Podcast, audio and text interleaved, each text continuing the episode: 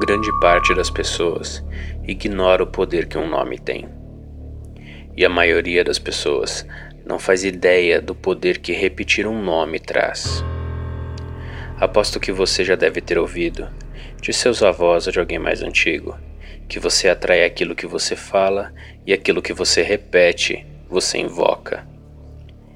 E se determinadas expressões não forem só expressões? E se determinadas palavras que dizemos em momentos de raiva ou indignação forem nomes de entidades ou seres?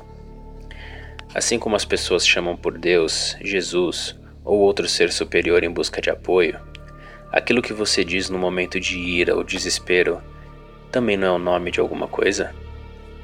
Pois eu lhe digo, estranho, isso é a mais pura verdade.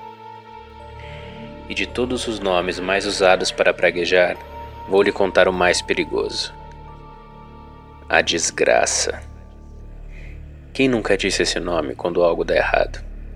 Quem nunca exclamou esse nome num momento de raiva?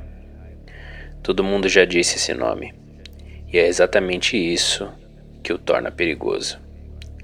Lembra-se do que eu disse sobre a força de um nome e o perigo de sua repetição?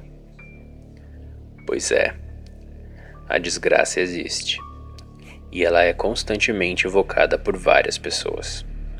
Isso dá a ela uma força energética absurda. Imagine milhares, milhões de pessoas dizendo seu nome. Isso faz com que ela consiga influenciar quem lhe chama.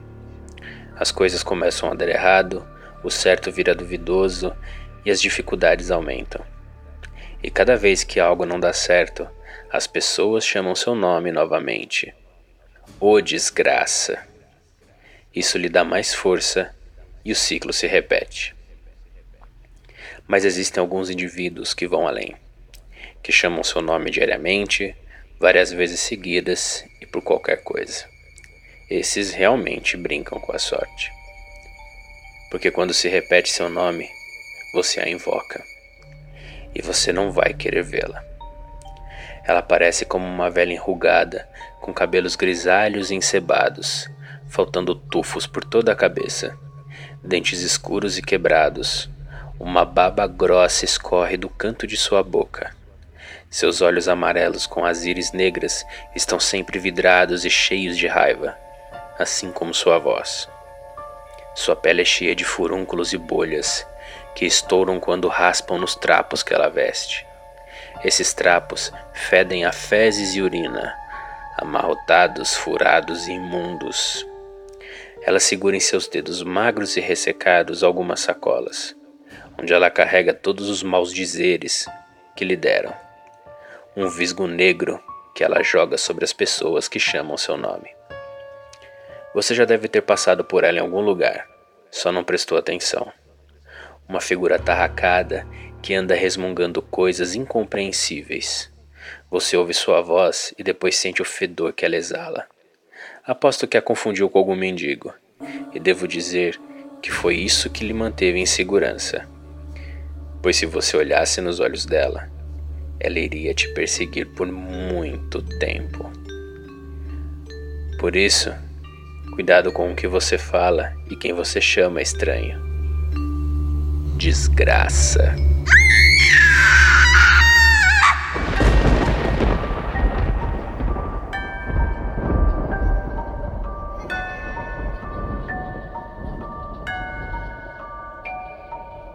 Mistérios Narrados é um podcast do feed do Papo de Louco, criado e produzido por mim, Thiago Souza, e editado por Luciano Munhoz. Não se esqueça de nos seguir no Facebook, Twitter e no Instagram. Se gosta do Mistérios Narrados e quer enviar sugestões ou tem interesse em parcerias, entre em contato pelo e-mail contato@papodelouco.com. Até a próxima, estranho.